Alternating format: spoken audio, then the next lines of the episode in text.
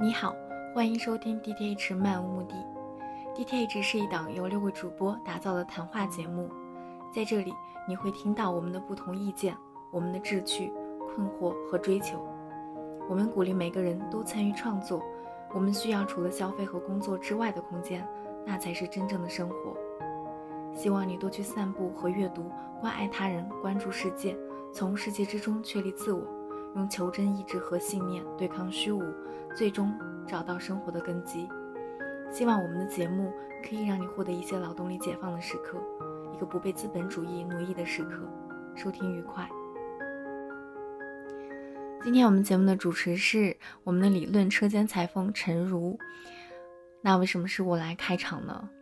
因为非常非常抱歉，我在剪节目的时候不小心把陈如的开场给剪掉了，于是我就来补录一个。嗯，那接下来是我们节目的正式内容。嗯，我是我是今天想到明天要跟导师开会，然后又要进行新的一轮的这个汇报啊什么的，我也开始焦虑了。最近也是在准备课题的事情，然后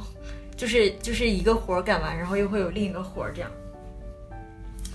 嗯，因为我我想到这个课题是因为。嗯，前段时间帮别人写了一个关于年龄焦虑的一个东西，然后 我发现就是，呃，感觉这个现象还挺普遍的。但是我感觉我们电台就是大家好像会比较两极化，就是要么就特别焦虑，要么就感觉一直情绪比较稳定。所以我想看大家就是是不是说对，比如说对生活的各方面啊都会比较怎么说呢？都比较井井有条，然后比较。嗯，有有所控制，有所安排呢，还是说可能是只是焦虑体现在不同的地方？嗯嗯，不知道大家现在现在生活中，目前生活中有什么就是最焦虑的事情？就比如说，呃，比如说刚刚提到的年龄，然后可能有，比如说外貌焦虑，还有比如说像那个像生活上，我觉得基本上生活上应该没有吧？就比如说什么生活保障啊，什么。工作呀这方面的焦虑，然后再有就是比如说更形而上的，比如说像存在焦虑，然后就是追求自己存在的意义，追追求这种对，呃就不平庸的这种，呃这种实现达成途径之类的，嗯，就是我们讲一下目前生活中最大的焦虑吧，我们排着来，嗯，那我先说几个方面吧。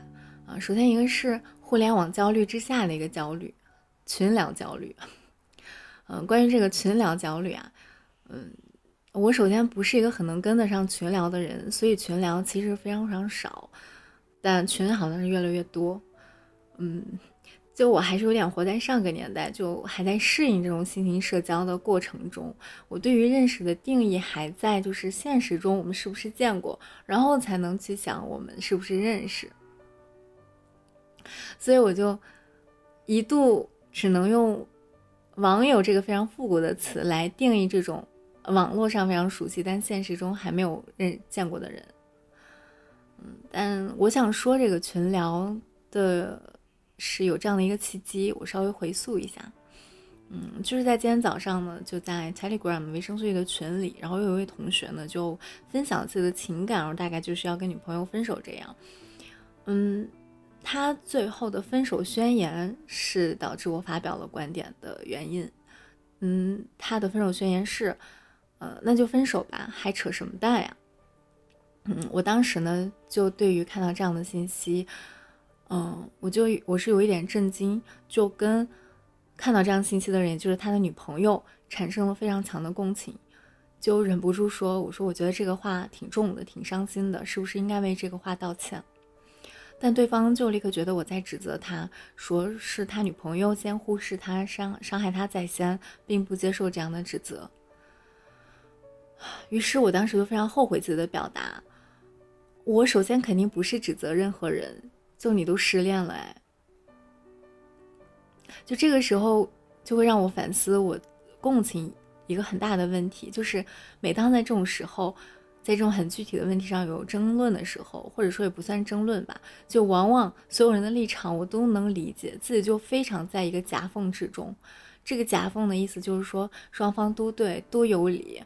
嗯，都在感情中付出，此时此刻都痛苦。我就一会儿共情看到那个信息会伤心的谈女朋友，然后男生这边多说两句，我就立刻共情这边，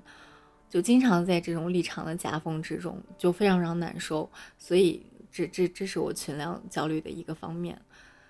嗯，然后立刻就有人说。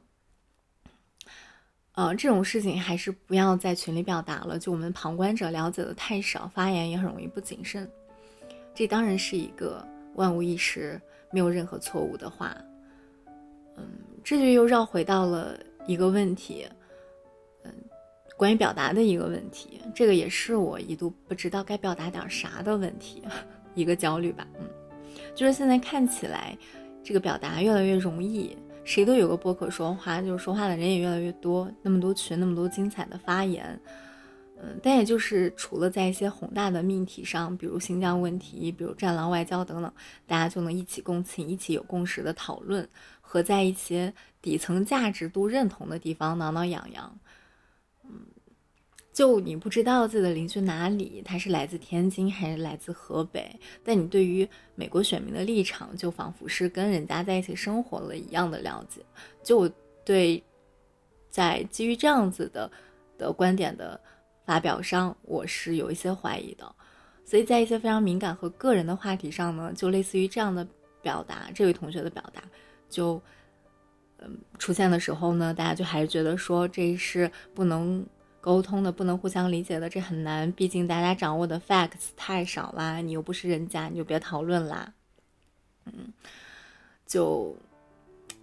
就是这样。所以我觉得是，其实现在的表达，在群聊的表达，还是不是都是在往里走的，在萎缩，就是这个边界也是在无限的变小，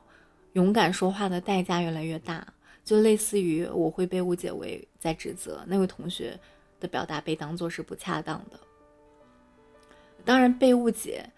呃，肯定不是表达者的宿命。我之所以会被误解，肯定不是对方的问题，而是我自己语词匮乏、表达能力不足的问题。就大多数的误解都是可以被消除的，它并不具有宿命意义上的必然。那除非是有敌意的误解。就所以基于对语言的信心吧，就我还是觉得在公共的言论环境下，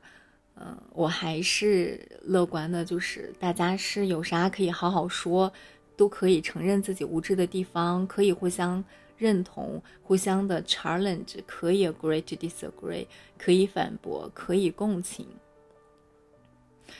所以，那我核心想说的就是，嗯。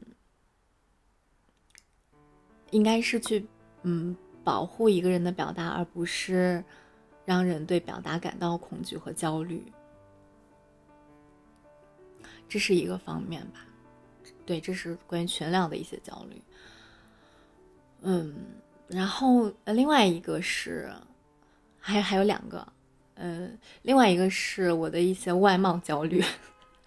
这个也也是大概经历了一个过程，就是我觉得这个女生的外貌真外貌焦虑真的是与生俱来，就是不美的人想着怎么变美，美的人想着怎么维持，就没有一个轻松的时候。嗯，我我其实有长久的认为啊，这个。脸和身体的管理是一个人生活很核心的一个基础，尤其是人到了中年，这个基因的优势越来越弱，你就只能靠在饮食上极大的克制。我不允许自己乱吃，不允许自己胖，我胖一斤就要用瘦三斤去作为代价来惩罚自己。我觉得这是我的一些外貌焦虑吧，就是我之所以。有这个焦虑，我觉得我长久的被这样的一套叙事洗脑，就是我觉得这是一个人为数不多的能掌控的，能付出就一定有回报，和所见即所得，只要身体不垮掉，脸不垮掉，这个核心基础不垮掉，就任何的心理难关也迟早都能过去。就这个心理难关也包括这个想要变美的这个焦虑。就我到现在也觉得这套叙事它没错。呃，但我确实是不焦虑了，就是我不在意别人是不是觉得怎样，所以我觉得是女生真的是可以少在乎一些别人觉得自己好不好看。嗯，我觉得，嗯，我现在是非常深深的觉得那些美啊、帅啊，跟一个人在一个事情上呈现出来的热情、掌控力还有专注这些面前，真的是不值一提。嗯，那还有一个先上一点的焦虑吧，就是每次我听到说女性要独立这种话的时候，我内心会产生一些轻微的疑虑，也不能说是焦虑吧。就我觉得独立有很多的组成部分，嗯，现在就有一种非常流行的说法，就是经济独立才能人格独立嘛。我当然也同意，但是呢，我能肯定的是，经济独立不代表你这个人就全盘独立。这就好像说我有了。钢筋混凝土就等于我有了漂亮的楼房一样，我觉得不是这样。就我能肯定的是，我自己就不是这样。我需要在情感上依赖其他人，承认这个，承认自己需要在意的人目光的推动，需要他者牵引，无处安放的情绪也需要依靠向外的表达。我觉得修建房子才因此变得有意义。这些是经济独立不能带来的。而我觉得承认这些也并没有什么，诚实的活着也包括像这样去了解自己的心理机制，从而才能更加坦然的选择相应的行为。如果没有人看着我，那我到底是为什么？我觉得很纯粹的遵循自我独立是不太现实的，就是很多时候是需要一些在他者那里的否定和对抗。这样才能维持一个比较强健的一个生命体征，就类似于可能，自己会在这个过程当中有烂泥一滩的时候，这个时候有人跟你说，嗯，你怎么又这样？就是这种当头一棒的警醒，我觉得是非常有用的。嗯，那你觉得，嗯，那你觉得这个角色他一定要是一个爱人吗？或者是一个其他的关系，亲人啊，闺蜜？当然最好是爱人啊。就是，因为前段时间不是那个那个谁大张伟在综艺里面还在讨论这个外貌，就是说瘦这个事情它的标准嘛，就是说，就说男生，我想知道，就是那个两位男生真的觉得，呃，就是瘦应该是美的标准吗？对于女生来说？啊，我我我的观点可能比较比较那个极端啊，我觉得瘦。顶多也就性吸引力的标准和美差得远，嗯，因为现在的社会文化就认为瘦代表着一种性吸引力，就好像以前胖代表一种性吸引力，包括你的臀部要怎么样子，你的胸部要怎么样子，你的腿要怎么样子，你的脚要怎么样子，你的脸要怎么样子，其实这其其实都是慢慢的由由最开始的那种性吸引力，然后慢慢的啊变成了一些符号啊，然后慢慢扩展到了一些别的东西啊，扩展到了一些。呃，物质吧，比如说你的穿着的、你的、你的丝袜、高跟鞋啊这些东西，口红啊，就慢慢扩展的东西，他们都有了那种性吸引力的那种、那种，我们我们看到他们就能想到一种性吸引力，想到我要和他发生一些性关系，就就这种，其实我是觉得这是一个非常漫长的一种社会文化过程的一种建构，但是我觉得它它跟美没没什么关系。嗯，那你觉得它有一部分就是，比如说。这个人类物种先天发展过来的一个前因吗？还是说它更更多的是社会建构？通常这种情况，我都会举拿黑猩猩来举例子，就是说黑猩猩不会觉得 你 你这种什么瘦啊怎么样子，它只会看到母黑猩猩，比如说它它发红的下体，或者他怎么样怎么样子的一些性器官，他会想跟他进行交配。就我觉得人如果这样子的话，人不会因为一个呃黑猩猩不会因为母黑猩猩穿上一个高跟鞋。就会特别想跟那个母黑猩猩交配吧，也就人才会这样子。嗯，嗯，我觉得，我觉得这个问题特别不好答，我就要谨慎的回答。然后，但是 正在我认真思考的时候，就是这个猩猩再次进入到我们的节目里了，然后 成了我们的内部梗。上次谈论猩猩，好像也是 E C 在提到。关于求偶方面，好像是就是猩猩一直扭着自己红红的屁股求偶，然后这次又被他拿出来了。我觉得就是关于那个好看，关于美，我我觉得一个比较比较冠冕堂皇的回答是，不是说瘦是美或者胖是美，可能和谐就是美吧。嗯，然后就是现在我们看到的所谓的这些好看，嗯，包括一些明星脸或者锥子脸这种这种这种这这样，现在目前出现这种情况，其实是被构画出来的，被大家制造出来的一种觉得这样是美，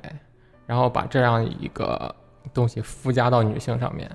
所以好多人都去整容，整出来大部分都是一样的。包括我前段时间看一个微博上有个新闻，说是有些，对，说有些。呃，高中毕业生，嗯，啊，毕业了，但是在去大学之前，中间这一两个月里，他好像会去，好多人去整容，然后可能这样的话，他是不是作为一个，对自己来说作为一个礼物，或者是作为一个进入大学之前一个好的一个形象的一个准备啊什么的，这这在以前我觉得是难以想象的，以前怎么会想到，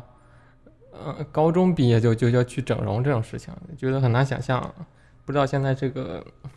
说大了以后，不知道是不是时代一直在变化还是怎么，所以我觉得这个美的话，包括很多概念性的东西，很多当然现在很多都是社会或者人为的或者资本制造出来附加到我们身上，可能会造成一定的束缚，这是我的看法。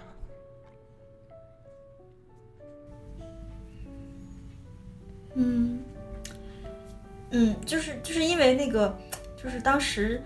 当然我也说了那段话，然后他放到网上就是被人骂来着，就是因为他说那个就时尚界啊，他当时是说什么时尚界在呃推崇以瘦为美的那些，比如说男性设计师，他们很很大一部分都他的性取向都不是喜欢女生的，所以那个他就觉得就就建议女生说，哎呀，你不要瞎听他们的话，你们就呃爱怎么着怎么着嘛那个意思。但是后来呢？就是他放到网上之后，他又引起了别人，别人的一种身份政治的一种争夺。就是，呃，比如说很多女生转发说赞同大张伟说的话，然后那个有有别人就会把这个女生挂出来，说你们这个女性主义者来踩这个更少数的这个群体，就是说这个 LGBT 这个群体，然后来获得自己的这个身份高位，好像是那个意思。然后就觉得。这又是一种，就好像是对他们又要要施加一种道德上的谴责。哎，我我在想，我就我就很纳闷儿这个事情，就是因为，嗯，比如说我们前几年流行的什么北欧风呀，然后什么呃性冷淡风格，它其实它对女性的要求就是，呃，一个是要瘦，一个是要就是要第二性征不是特别明显。然后来体现出一种非常中性的感觉，然后这种中性的感觉被他们定义为这种，呃，什么时尚感跟高级感。所以我在想，这个东西无论说他的性取向是如何，他们确实是在实实在在的在建构这个东西。然后社会焦虑的话，我觉得就是对我来说，如果焦虑一定是因为有一个需要达成的方向，但是我无法达到这个，呃，无法实现，所以。我的这个能力跟期待之间产生的这种落差，会让我产生这种焦虑感。但是我现在我在这个问题上没有一个明确的目标和方向。但是艾伦，你是怎么确定，就是就是这个东西在一开始是怎么把你就是被你作为一个目标去想要去实现它的呢？就就我觉得这是这是能保证一个很一一个一个生活基础，就是彻底的身体垮掉。也不运动，然后乱吃，什么都乱吃，完全毫无节制，嗯，很快就是你三天看起来就是像老了好几岁那种状态。我我觉得这是一个核心的基础，就是，呃，但这个基础我到现在我都认为其实没错，就是，嗯，它就是一个所见即所得，你付出了，你你去运动，你去克制自己的饮食，就这件事情的确是一本万利的，你的确能够看到。嗯，自己的状态是一直是保持得住的。哦，这也太年龄焦虑了吧？觉得吃几顿饭就好像老了几岁，老了几岁怎么了？是没怎么。但是你其实就是在意老了几岁，你都把它拎出来了。你虽然嘴上说没什么，但其实你就是在意老了几岁，就是很明显的年龄焦虑。在在意的是，嗯，在意的是，呃，这个。没有管理好这个自己的欲望、食物的欲望和和坐着不动、不去运动的这个这个问题，就是这个是。你小时候因你小时候因为肥胖而受到过歧视吗？我我没有啊，就是没胖过嘛。就小时候一直瘦，别人都夸你啊，这么瘦的小姑娘，所以你就认为这么瘦是应该的，是吗？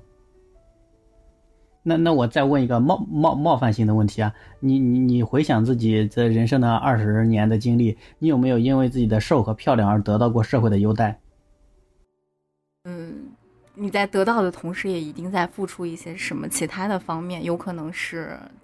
非常自我的。东西就就我觉得这个这个其实怎么说呢？我要说没有吧，那就是挺不真诚的。当然有，但自己一定在付出些什么。我觉得这个好像从从第一视角很难，就是没有一个对比就很难很难感受到。就比如说，呃，就就没有这种明显的差异性的对待，好像就没有办法说自己是真的得到了还是没有得到，就只能说好像去推测应该是这样。那天我在我在我在听那个淡报，他讲到王安忆，呃，他在写小说的时候，王安忆就是他他他讲到，呃，他在塑造一个女性的这个呃主体性的时候，他是这样这样去塑造一个女性的视角的，就是，嗯，呃，一个女性她在她受她在得到了一些性别上的优势，包括呃外貌上的优势。当他得到的同时，他有可能是在，呃，付出的可能是，嗯，他伦理上的、道德上的这方面的损失，而这些其实是别人不能够感同身受的东西，只有他自己，呃，才才知道。就是这是一个很女性的一个视角，就是在在他的他笔下的女性让。呃，窦文涛还有那那个谁，他们看起来就是啊，这这个女的，就是占尽了呃社会的资源，占尽了这个优势，呃，赚了钱等等等等。王安忆她说不是这样的，他们也付出了很多，嗯，别人看不到的。嗯嗯，那艾伦，你。你其实对，就是比如说年龄这个数字，它本身没有焦虑，但是你其实对年龄带来的一些身体上的变化是有这个，我觉得不是年龄带来的，而是自己的不节制和不自律带来的。那我觉得这个是不好的。你是可以可以靠着呃，应该也其实我觉得都不用都都不到意志力的那个程度，就是。你的理性就告诉你，你这个东西吃了没什么好处。你晚上吃东西，你第二第二天就会就会浮肿，就会丑，就是你就脸就垮掉，就就是这样。那那就不吃啊，就就很容易的事情。有是有，但是我觉得一直都不算是那种很，嗯，很精细的去计算这件事情的人吧，就是一直都还挺挺随意，比较随意状态。哦，那我就生活当中最大的焦虑就是，就是害怕我的生活会一直是重复在现在的状态，嗯，害怕我是害怕我做能不能够实现我我真正心中渴望的那些所有可能性没法实现吧？可能会因为一些现实的原因或者一些不可抗力 让我让我没法去做那些我想做的事儿，那是。最让我焦虑的事情，就比如说，我很害怕我两年之之后没有办法顺利去留学。我想到的可能的这个阻挡的因素，就是可能会不会因为我父母觉得我太狂野了，然后就不借钱给我。那我那我再想想，我还没有了解过银行贷款。那我我在此之前，我要我我现在找个双休日去一下银行，了解一下这个贷款是是怎么办的。啊，这是一个原因啦。还有一个就是，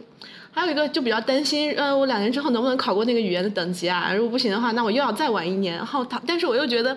再晚一年就很就太久了。我觉得我最多能够重复现在的生活两年了，不想再过第三年了。所以。我我现在最大的焦虑也是我现在最大的希望就是这个，呃，对，它是一个，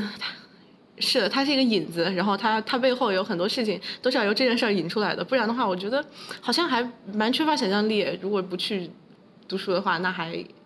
就好像机会很渺茫吧，去做那些别的事情。哎，艾伦，你做你做电台是出于就是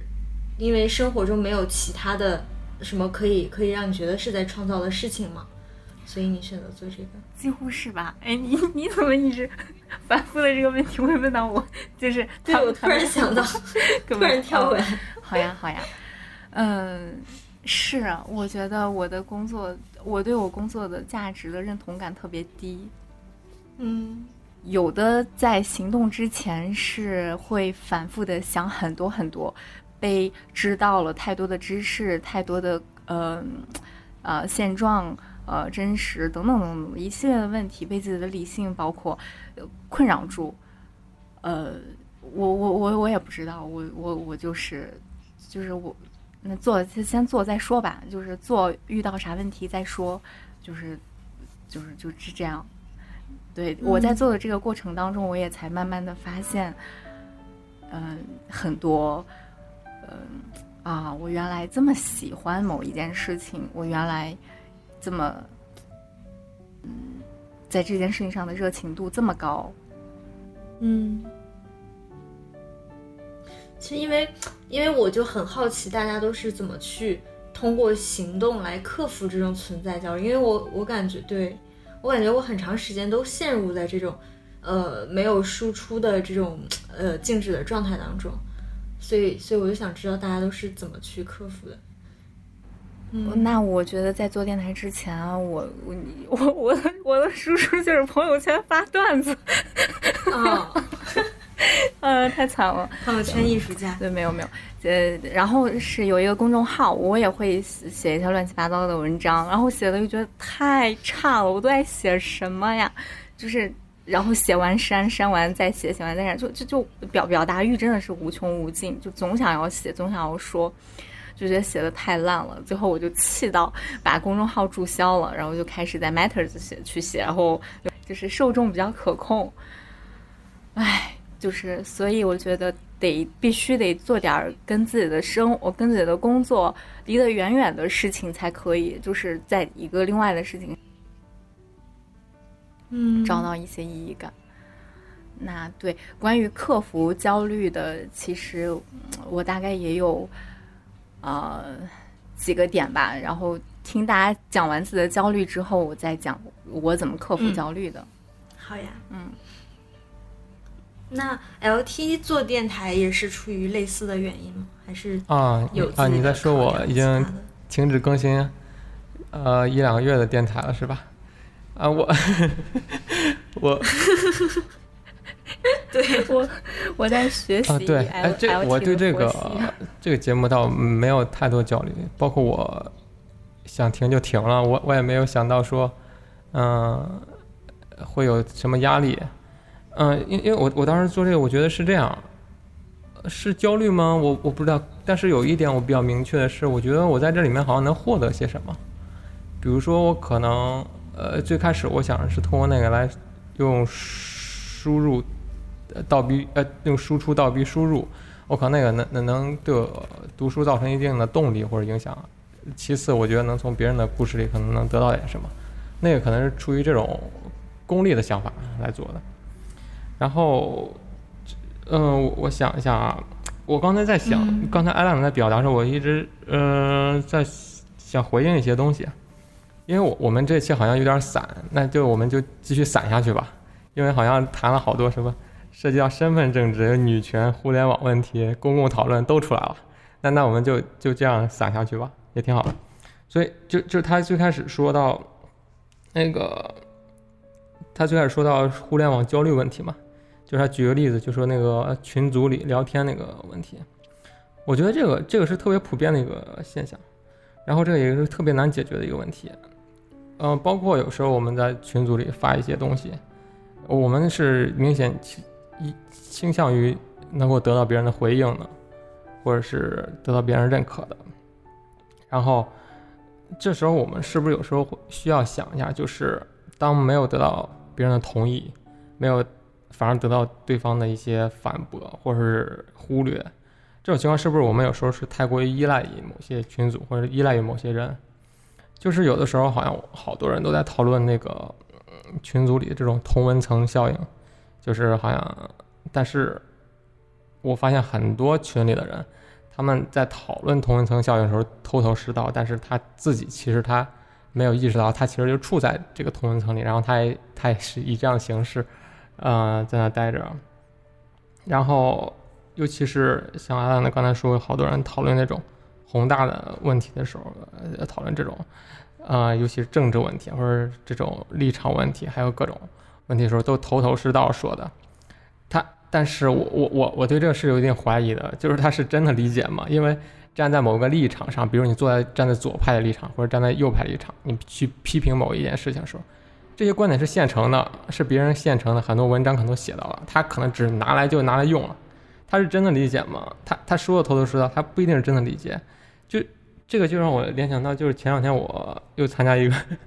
讲座，是普林斯顿大学的一个教授，他是美国教授，他但是他研究王阳明的这个这这这这个呃知行合一，他那讲座名字大概就是说这个。Unity of knowledge and action，就是讲这个 knowledge 跟 action 之间的关系，就是你知道跟你去做中间这个如果没有合一的话，它中间是断裂的。然后我我就觉得一一个外国人竟然在研究我们中国人的这个知行合一，但是这知行合一在我们国内这些嗯学者或者年轻人之间，我不知道研究多不多，但是好像。处在一个被忽略的一个状态，就是就是他那个里面有有一个一句话，大概意思就是说，你知道以后，其实比如说就忠和孝吧，对国家的忠或者对家庭的这种父母的孝，你你你知道这个东西是一回事儿，就像我们讨论那些呃政治话题、自由平等这东西，你知道是一回事儿，但是你真的是不是这样去做是另外一回事儿。就是当你这样去做的时候，去做到忠或者做到孝的时候，每天以这样的形式在做每一件事的时候，你才是真的。知道那个东西，然后就这个时候，它中间才是建立一种连接的。但是现在的话，我觉得这是处在一个割裂的一个状态。嗯，我看还有什么啊？还有刚才比如说，可说到说他现在想呃留学。或者之后有很多事情要做，然后可以现在好像就有种好像是逃离现在的一种状态的这种一种焦虑吧。嗯，我我我觉得这个我以前也是这样，就是我会把对当下的这种焦虑，呃，缓解的一个方法是，就是我要树立好多目标，然后去觉得实现那个以后，我好像就会摆脱这种事情。但是后来又想到叔本华之前不是有有观点嘛，就是，就是人的这个钟摆这个状态，就是你你人一直处在你对没有实现的这个事情，或者对欲望的这种追求中，以及你实现之后的那个痛苦之中，就在这个欲望的痛苦、欲望的焦虑与实现之后的这个痛苦之间来回摆动。他说这就是人的一个呃一直的一个状态。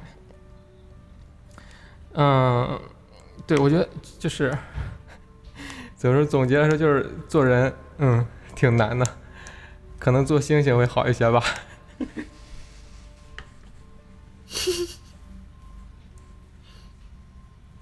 嗯，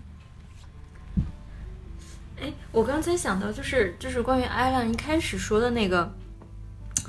那个对群聊的那个问题啊，我是在想，其实就是你说现在互联网上大家都说这个观点，说那个观点，我个人感觉。好像观点反而是最不重要的，就是如果你丢失了那个 context 的话，你只说观点其实是，就是它是没有任何意义的，因为它的这个一个观点它是有它适适用范围的，就是没有什么观点它真的是呃永恒的普世的，对，所以其实人跟人共情好像更多的是依赖于他的那个语境，而不是依赖于他这个观点本身，就是他有一些观点可能它很具有煽动性，或者是。呃，怎么说？让人就是愿，就是愿意让那些愿意选择相信他的人去主动相信他，他是他是很有这种感召力的。但是其实越是这样的观点，那些不愿意接受这个观点的人就对他会更排斥。就是如果没有那个语境的话，所以，我我觉得，我觉得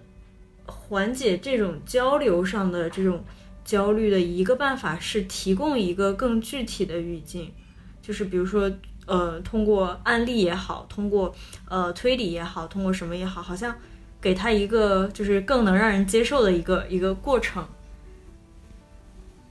嗯，然后然后说到对互联网的焦虑，因为 E C 不是一直在 搞那个什么有那种隐私信息方面的焦虑，稍微有点，我有点开玩笑的，我就稍微有一点，因为我其实是觉得别人都太不在意隐私了，我觉得就就有一点那种爱之深责之切，恨铁不成钢那种感觉，就是你们怎么能够这么不在意自己的隐私呢？就就，但是我自己的话，就我自己做好就行了。其实我我这种心态其实还还挺多的，就是我经常会，因为我自己立场比较鲜明嘛，而且稍微有点极端，我自己觉得比较极端，可以愤青什么的。就我经常会觉得，你这个人怎么能够这样想呢？我我看到你这么想，我就我就觉得我要去驳斥你，我要去通过说理把把你拉到我这边，拉到我认为我自己这边正确的这边。就是说，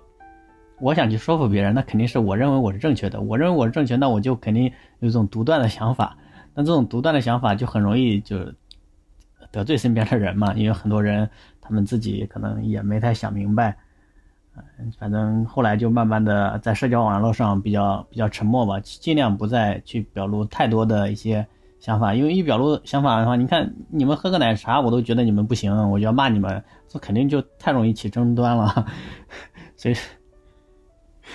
是 是，但除了那种奶茶，还有别的啊，比如说你们去买个课啊，或者是谁喜欢个谁啊，卖个课啊，那种我也觉得不爽。但是，如果我要去直接表达，我就看不惯这种行为，你那种行为就是不行。或者一个女生，你怎么能够去去那样子减肥呢？你那种明显就是身在权力之中却不自不自知的状态，我就看不惯这种行为。但但是我自己其实倒还好，我就觉得身边人。嗯，其实也有点像一种逃避吧，就觉得如果身边人也这样的话，那我与其跟他发生争端，倒不如就就就尽量减少这种争端，我就闭嘴少说话。但是如果你主动来问我，那我就抨击你、批判你。嗯，因为我我对对，因为我对就是比如说这个隐私焦虑啊，我见过两种特别极端的。就是不同的朋友，就是我之前那个在瑞典的时候，有当地人，就是呃瑞典的跟我同龄的那些同学啊，他们有有有认识两个人，他们是根本就不使用手机的，他没有手机这个东西，然后也不用 Facebook，什么都不用，觉得那个自己会被马克那个扎克伯格监视，然后我们联络的时候，比如说小组讨论。临时约几点几点讨论，然后他就会联系不上他，他跟他唯一的联络方式就是发邮件。然后还有另一个极端的朋友，就是比如说国内的朋友啊，我有时候也会问他说不注意隐私安全什么的，然后大家就会觉得很疑惑，说你都生活在国内了，你每一个人都像裸奔一样，为什么你去追求那种形式上的在意，好像就没有任何的意义？你是怎么看这两种就是极端的情况呢？就就那个。嗯，不用不用那种社交软件这种人，其实我觉得他们是有点焦虑了。但是那种放任自流的，我觉得还不算焦虑吧。因为在我看来，焦虑这种东西，就就我觉得它总是应该是有一个去影响你自己的一种嗯行为，就好像嗯，比如说。嗯，存在主义焦虑，你会担心什么事儿？结果你本来应该去做的那事儿，你就一直不想去做，你就踌躇不前。比如说我在焦虑明天的考试什么的，但是我知道我应该去复习，但是我就是焦虑，我就是看不进去书。就我知道我应该看，但是我就是一翻开书本我就不想看。就我觉得这种焦虑是一种比较典型的影响。但是比如说像可那种，就觉得啊我要去申请出国，但是嗯我自己知道这个目标，然后我现在也朝他努力，但是我只是不知道未来的。呃，结局会怎么样子？稍微有点就是对未来的担忧。我觉得这种其实算是比较比较属于人的正常的感情的一种，不能算是焦虑。就就就国外的他们那种对过于担心隐私的，就是比如说那个 Richard Stallman，他其实就是一个自由软件的开创者嘛，他就是非常担担忧自己的隐私。他自己的主页上然后列出了谷歌做的恶是什么，Facebook 做的恶是什么，什么什么那个大公司苹果做的恶是什么，他就抵制这个，抵制那个，全部抵制。我觉得这种。其实就就属于有点过度焦虑了，但是就像那个 Linux 那个人就发呃写那个 Linux 内核那个人，他其实就是相当于一个，嗯，你你自由软件你可以盈利啊，你只要能够让更多人用到就行了。他其实就相当于一个走了一个中道嘛，就肯定也不像那种有些公司，像腾讯啊这种垃圾公司，就只只顾赚钱，也也不会像那个 Richard Stallman 一样，连谷歌、苹果这种公司都要抵制。我觉得就是尽量还是不要影响自己的生活吧。当然，怎么样子算影响自己的生活，这个也是一个呃因人而异的事情。但是你觉得它是对的，但是你又不想去做它，这我觉得是焦虑感带给我们最大的一种影响。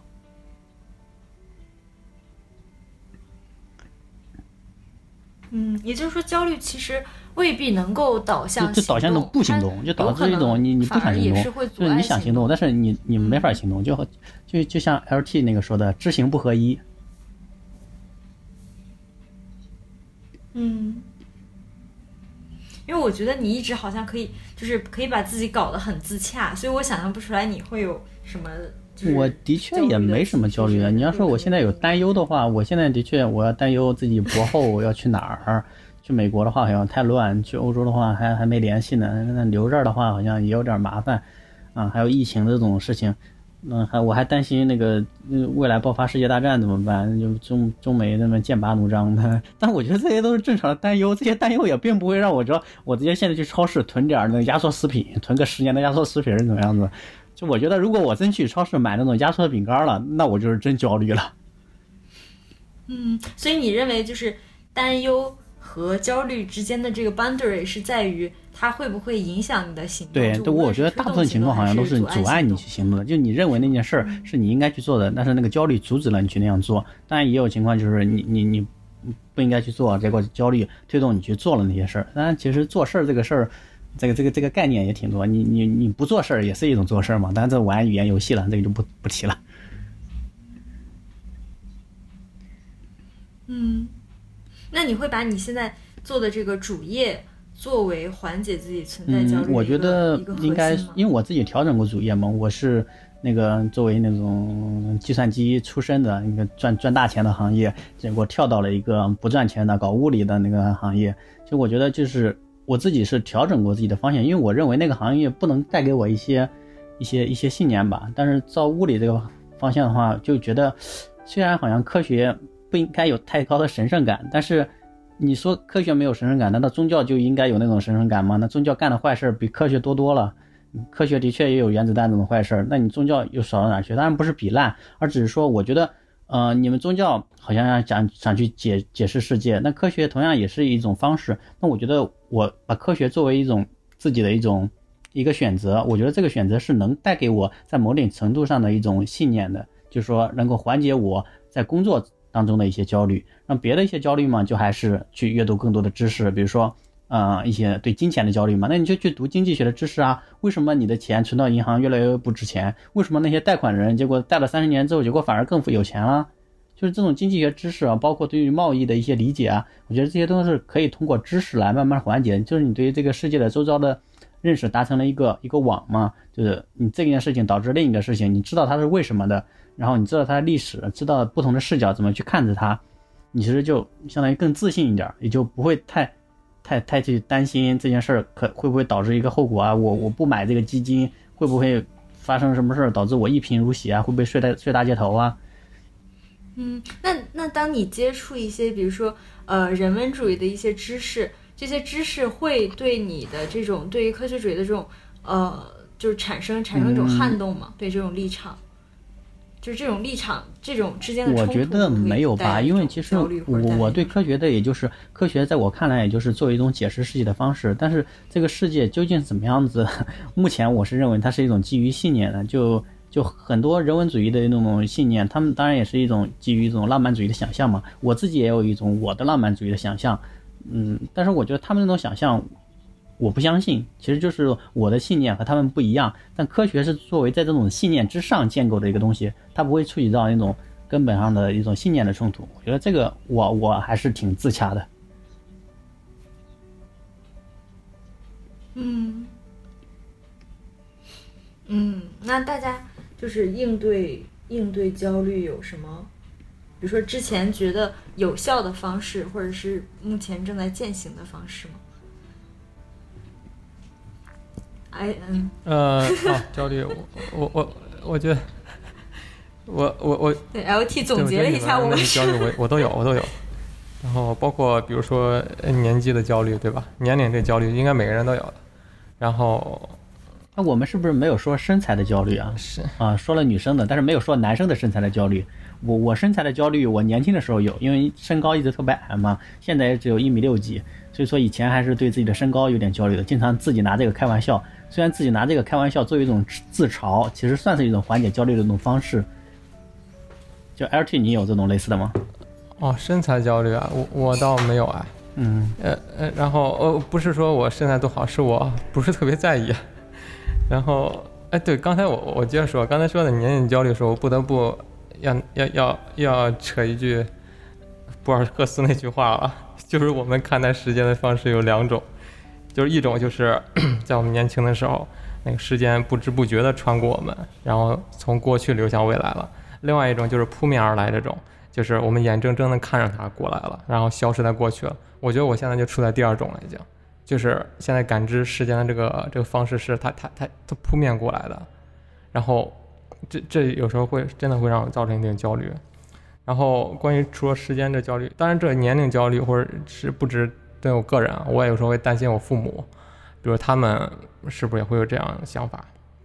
另外另外除了年龄焦虑的话，我觉得还有一个就是。嗯，读书的那种焦虑吧，因为我以前一直把去读一些乱七八糟的书，因为想通过它来扩展自己对世界的这种认识，对其他一些事情的认识。我觉得这样可能是一种抵抗焦虑的一种方式，但是它确实带来一定的好处。但是有的时候好像发现还有时候会出现一种问题，就是当你读一本书的时候，你会发现你的下一本书或者下几本书都存在在这本书里，因为你读这本书，它可能会提到好多人名。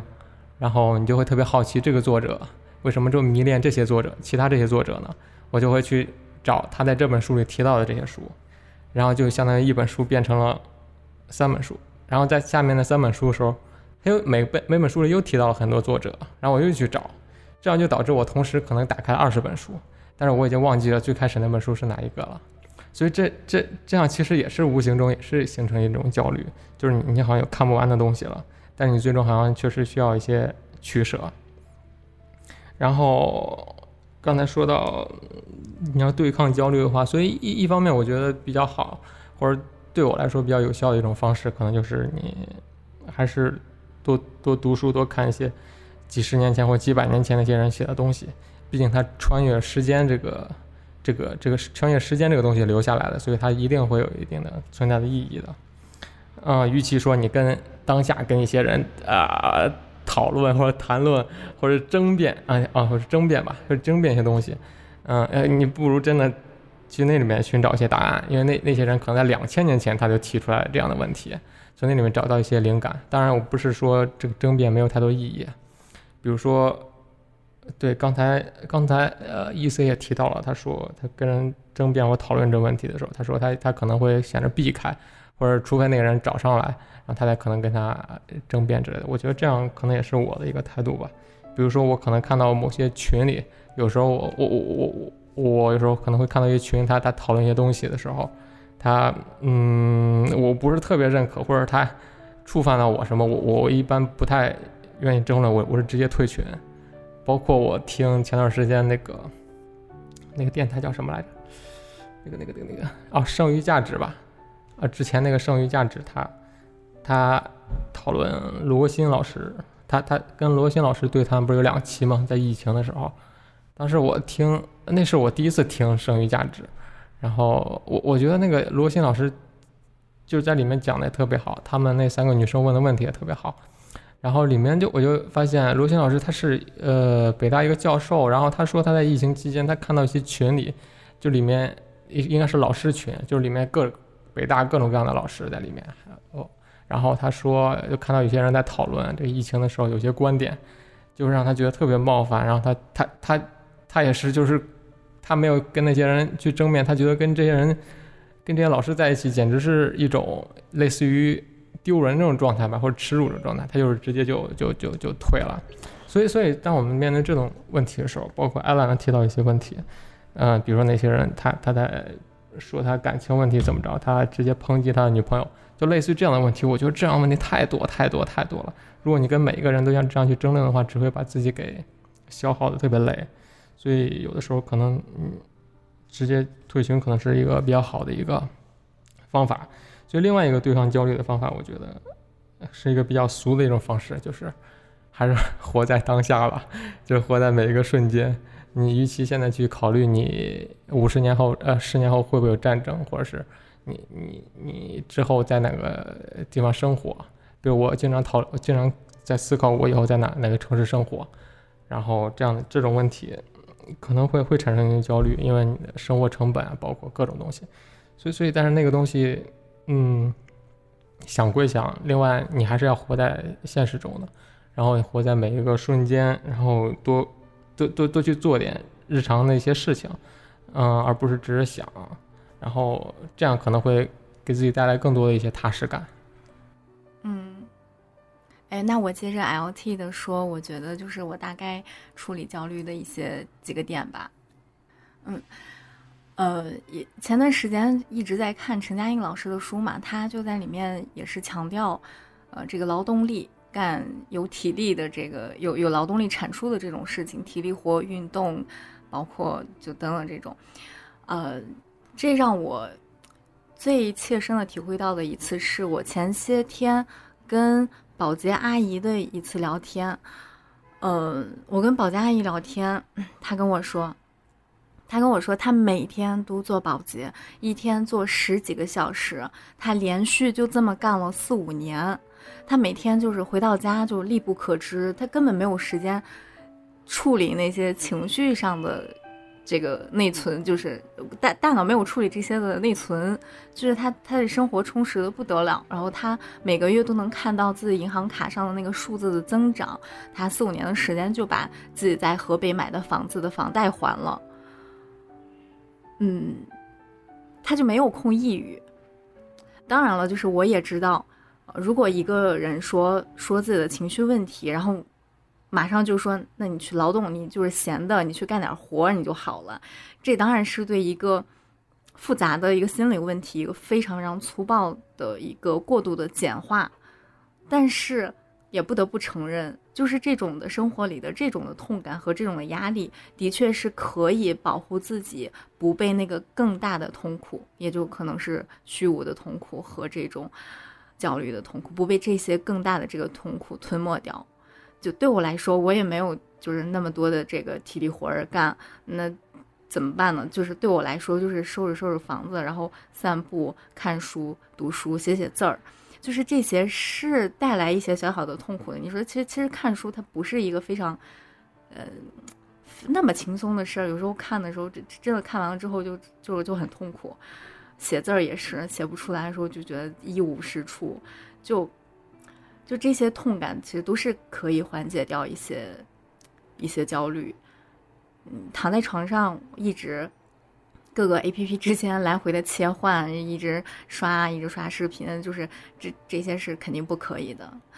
就是这个情绪的内耗是可以被日常的劳作消解掉。那。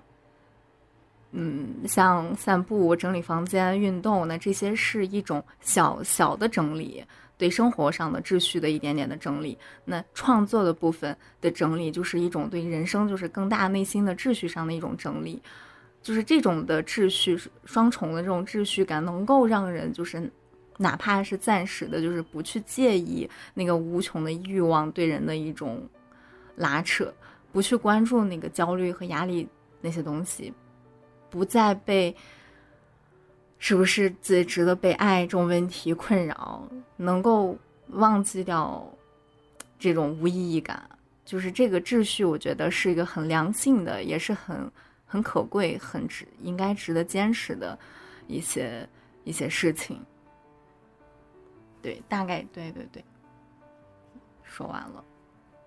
哎，对，还有一个就是我我年纪越大。就是我发现人有一个爱好好难呀，我不知道你们有没有。就是如果能有一个一头钻进去的一个爱好啊，我觉得这个也非常非常好，非常重要。就是，嗯，呃，因为没啥爱好，就就会去想自己该爱好点啥，自该做点啥。就是我我我同时也觉得人跟人的连接是非常重要的，也会渴望去往人堆里扎，有时候会呃很就觉得那种人聚在一起很是很热闹的，然后呃但如果嗯有时候过于过度的去参与到一个拥挤的一个氛围当中。又会有产生那种拥挤的那种焦虑，就是好像觉得啊，一不小心就要就要跟他们一样，一天啊无所事事，就然后就就是考虑一些非常非常肤浅的东西，呃，吃点啥呀？就过日子就是那种别人说咋过就咋过呗，别人说有点啥事儿就就就怎么着怎么着，大家别人什么。就就就都成了那样，自己又不想要那样，就是能保留一个爱好，就是能把这个时间能留给自己，这个东西是能帮自己确认出一个自我的位置，就就好像是能够在这样庸庸碌碌的这个群众当中是被标识，也拥有一点点。不平庸的权利，就都不是说这样就不平庸了，而是仅仅是拥有了一个不平庸的一点点权利。嗯，我觉得，我觉得爱好这个事情对我来说之所以困难，是因为就是当当我觉得我还有可能性是以那个创作者的视角在给大家呈现的时候，我觉得我是有动力爱好这个东西的。但当我意识到就是我可能就是。只能说从一个观众的视角来欣赏这些作品的时候，我就对他失去兴趣了。有的时候，因为，因为就是不同的视角看的东西是不一样的。比如说，比如说看电影，呃，可能创作者视角看的是他的这个剧作构架，看的蒙太奇，看视听语言；但是作为观众，就会更加静默的去体验它的这个呃情节呀、什么氛围呀、舞美这个美术呀等等这些东西。就是有的时候，就是当我从一个呃，就是怎么去制作这个东西的视角，看完之后，我很难再回到观众的那个视角中去，就很难再静默静默其中。对，所以所以嗯，像有一些其他的爱好也是这样，可能有的时候，嗯，就是就是很难再进入一种叙事吧，或者是真的就是放任自己去热爱一个什么东西这样。嗯，对。然后你提到嗯。就是以创作作为自我的这种梳那个就是梳理和输出嘛，对。但是其实我对于创作这件事情焦虑是最严重的，就因为我我会去想我的这个呃输出，它它对别人是不是有价值？然后而且我对这种原创性原创性有非常高的要求，就是我觉得如果这个东西别人都写过，我为什么还要写？就别人都讲过，为什么要讲？就是而且我觉得有的时候。这个创作这个东西，很多时候就不是自己的东西，而是自己只是一个中枢，一个枢纽，可能把接受到的信息就是给它重新编排，然后输出出去。就就就是它这个原创性是，就是我又是很又是很渴望，但是又是很难达到的。嗯，还有就是比如说有的时候会有这种，呃。自我表达跟寻找共鸣之间又很难平衡，比如说想说什么说什么和希望得到认同这两者之间又有很多，就是关于创作的焦虑就感觉太多了。对，所以有的时候这种因为这些技术上的问题，反而会让我对创作这整件事情变得畏喜不前。不知道大家对应对这个有没有什么自己的想法？我我昨天有件有意思的事情啊，就是。我昨天就搜了一下抑郁症，我是用谷歌，然后用搜的中文的抑郁症，然后第一条弹出来的让我很惊讶，第一条弹出来是一个电话号码，是一个 国家防自杀啊防止自杀预防电话啊，这应该是美国的一个电话，然后这个电话相当于是，啊他他说他提供英文、西班牙语等等等语言，这就是我我后来就查了一下，发现就是 Google 它提供这种东西就是。它二十四小时在线的，然后它会跟你的地区不同，给你提供当地的那个电话，然后你就相当于它可能预防，就是有一些有抑郁症或者想自杀的一些人，在搜这种东西，它第一时间让你看到这里有个电话，你你可以在这里寻求到帮助。我我看到这个还是有些惊讶的，就是在这方面我觉得他做的还是挺好的。然后我看了一下，搜了一下，发现他在美洲、哦亚太地区，包括中国、日本，还有欧洲等等等等，他都有呃都会提都会有一些这样的服务。所以我觉得这个可能社会对这个这个事情的关注也是比较比较大的，然后可能这个问题也是比较严重的一个问题。然后另外一个补充就是，我突然找到了我以前看《爱欲死爱欲之死》那本书，《爱欲之死》就是之前呃德国的那个新生代思想家对韩炳哲写的。然后我我就看之前我摘抄一些东西，发现有几条关于焦虑方面的东西。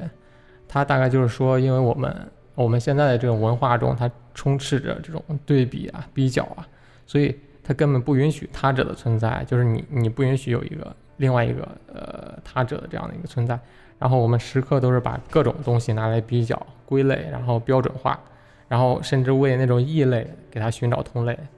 然后所以这种情况下，我们就丧失了体验他者的一种机会。所以针对他者的消费是不存在的。然后这个消费社会呢，也是为了力求消灭这种异质化，消灭这种差异性，所以。把各种东西都搞得整齐划一，然后就是我们生活在一个越来越自恋的一个社会。他说，就说自恋，自恋跟这个自爱是不同的。自爱的中心，自爱的主体是以自我为出发点的。他以自我为出发点的时候，他是与他者是划清界限的。所以在这样一种情况下，他者在他看来是存在的，因为你们之间是划划清界限的。但自恋呢？自恋的这个主体的界限。是模糊的，因为这个世，因为整个世界对于那个自恋的人来说，都是他自我的一个倒影，所以，对，所以在他者的身上的差异性，他是无法被感知到的。然后，一切时空中一切东西都是他自我，所以到处都是自我。然后他最后就会只会在自我的这种深渊中漂流，甚至溺亡。然后这段说的啊，简直太好了。然后他就说，那个抑郁症一方面可能有是也是因为这自恋性，一方面原因可能也是因为这自恋性的一种病症产生的，所以这病因中就带着呃紧张、焦虑等等。然后这种病态性的这种控制狂，他就会有一种自我中心的主义，然后最终他就会被自己，最后是被自己折磨或者消耗到筋疲力尽了。然后让他说到这时候，我就想到他之前还有本诗是是讲那个什么。倦怠社会吧，应该倦怠社会里，他有有一大概有一个情节，我比较记得清楚，就是他也是说大概这种意思，就是嗯，应该是普罗米修斯吧，就是就是他的那个肝脏一直被鹰啄的那个那个人，那个神，就是他他长出来一块儿，然后那个鹰又过来啄一下，长出来又长出来一块儿又来啄一下。他说这种这个鹰可能就是呃你自己的，可能就是你自己。可能就是你自己在不断的折磨你自己，然后就就导致他刚才说的这样，就自己被自己折磨掉，或者被消耗到精疲力尽了。这这是我觉得一个特别有意思的观点，可能跟我们今天聊这个有有点关系。哎，你提到那个《爱欲之死》那本书，我对那个书里面最印象最深刻的例子就是他讲那个拉斯冯提尔的那个电影，就是好像就叫《忧郁症》吧。我不知道大家看没看过那个电影，就是他就讲有一个有一个女生，她就是有忧郁症，然后她在生活中就是呃一直是非常呃非常 down 的那种状态，甚至在他自己的婚礼上，他因为这种失控的情绪，然后把自己婚礼搞砸了，然后又拖累了很多其他人，然后搞了很多事情什么的。但是后来呢，这个时候就是他分两部分，第一部分是讲他的婚礼，第二部分是。呃，他跟好像是他的，他的谁来着？反正他的朋友还是什么亲戚在一起。然后这个时候有一颗小行星在接近地球，那颗小行星的名字就叫什么？呃，什么蓝星还是反正它它跟那个忧郁症那个词是一样的。然后它那个星星马上就要撞到地球，马上就要毁灭的时候，地球上所有的人，包括他那个他他那个朋友，女性朋友，还有带着他儿子。然后大家都非常的恐慌，非常的焦虑，反而这个时候他觉得自己的焦虑症被治愈了，因为他意识到有一个大他者在，就是可以让他来寄托。就是当大家都跟他能够共情，就所有人都处在这种状态当中的时候，他反而觉得，呃，就是就是就是感觉到自己的这种情绪的缓释，是因为他有了一个他者作为寄托。就他觉得那个行星可能有点有一点像。呃，比如说像宗教的那种寄托，或者是嗯什么，就是就是就是感觉呃，在那种状态下，他反而可以脱离他的那种日常无意义的那种庸常状态。就说其他人，就是如果呃其他那些所谓的正常人嘛，他们可能就是日常的这种无意义状态，对他们来说反而是平常和正常的。然后这种灾难对他们来说是值得焦虑的。但是这个女主她是认为那种庸常的状态是无意义的，并且令人焦虑的。但是反而是这种异常的状态拯救了她，这样。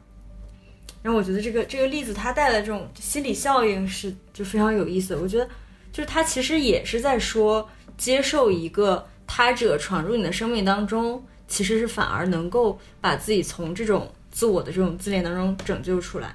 嗯嗯嗯，对。对，所以所以他后面就说，嗯嗯，如果呃有这种问题的话，可以将就试着将主体从自我世界中拉扯出去，然后转移到他者的世界。也就是他说的是，就这种给他人这种爱或者这种这种会带一定的好处。就是他说，就是自恋，因为自恋的主体的核心是追求成功的，然后呢，成功可以通过确认我的成绩，然后来与他者变成分离，然后这时候他者变成我的参照物。然后就这种这种奖赏性的逻辑，呃，把那个自恋者的主体，而更加牢牢地编织在他的那种自我之中，然后就产生各种忧郁症等等等，最终又深陷到自己的漩涡中了。但是他说这种爱欲呢，这种爱欲，则会把，则会从对他者的体验中感知到差异的存在，然后就会引导这个人走出这种自恋的沼泽区，然后他就会。这种爱欲就会激发起一种自愿的忘我或者自我牺牲，然后这、这、这个，呃，对，这个在他看来叫做一种，嗯，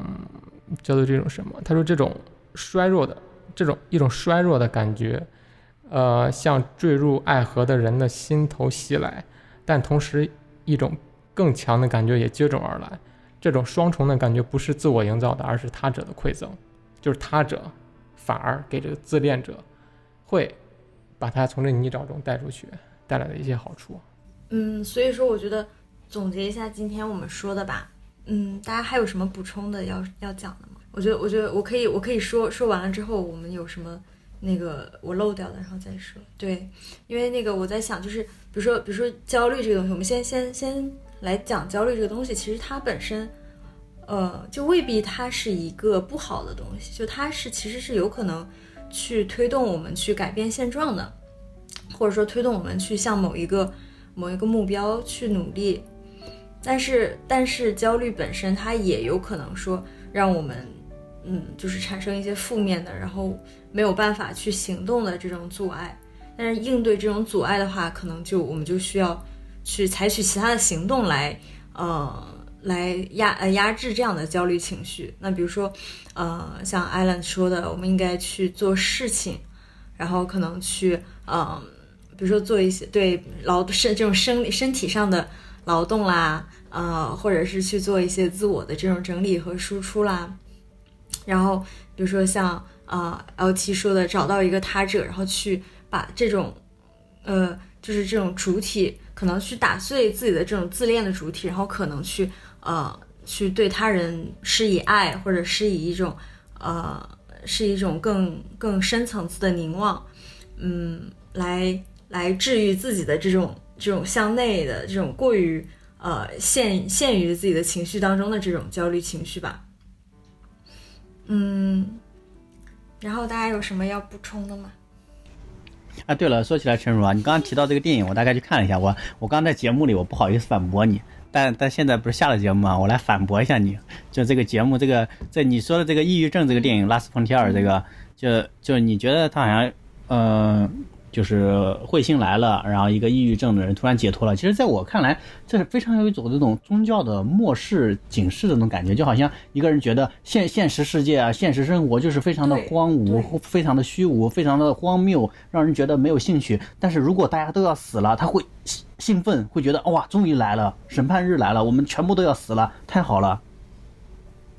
对对对。因为拉拉斯冯提尔他很多他他自己好像是教徒吧，他自己哦，怪不得。但但是我我其实不太喜欢那种价值观，我会啊，那既然啊，既然你大概也意识到，那我 哎呦差不多。别怂，我是觉得我不喜欢那种价值观。屁啊！没有没有，拉斯冯提尔我基本没看过。就就因为因为因为我没有我没有把宗教的部分讲的很明显嘛，因为我只是讲那个韩炳哲他对于他就是没没扯宗教，只是讲了那个他者的这种解读，但其实。阿斯冯特尔他的电影就是说教意味是特别浓的，就是那怪不得豆瓣的这下面的评价这么差呢。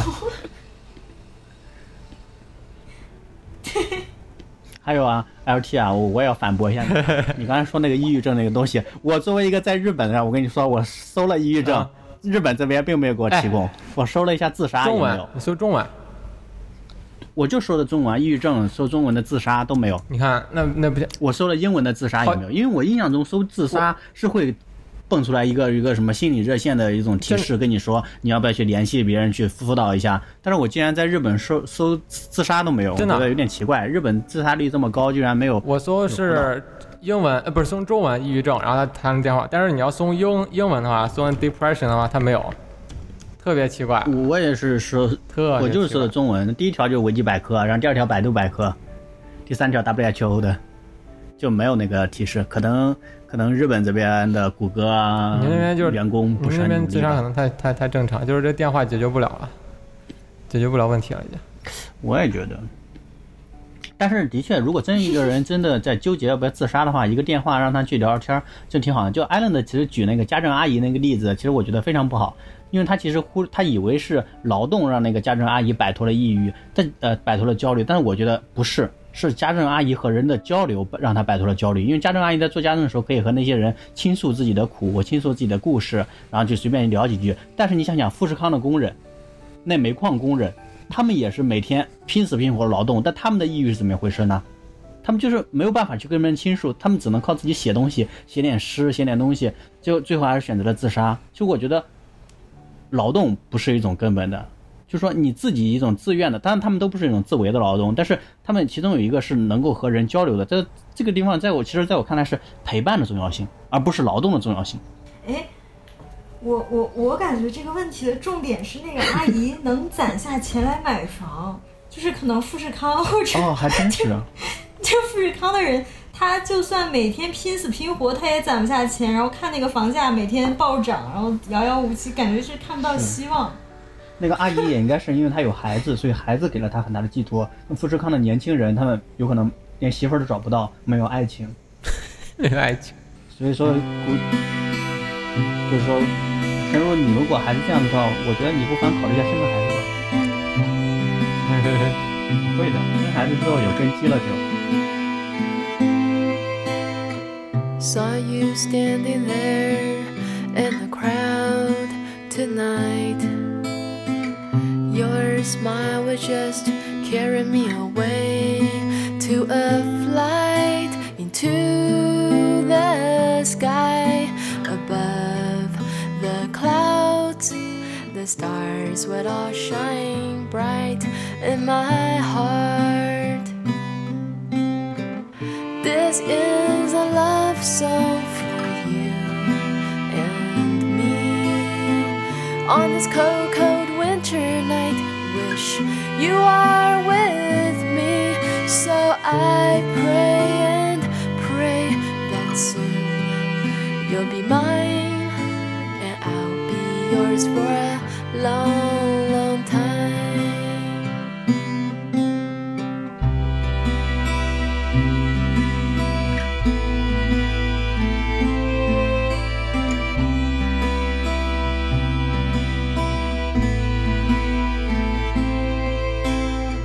Saw you standing there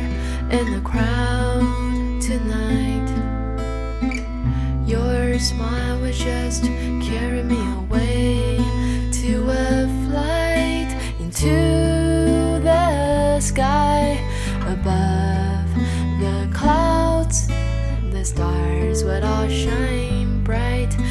my heart. This is a love song for you and me. On this cold, cold winter night, wish you are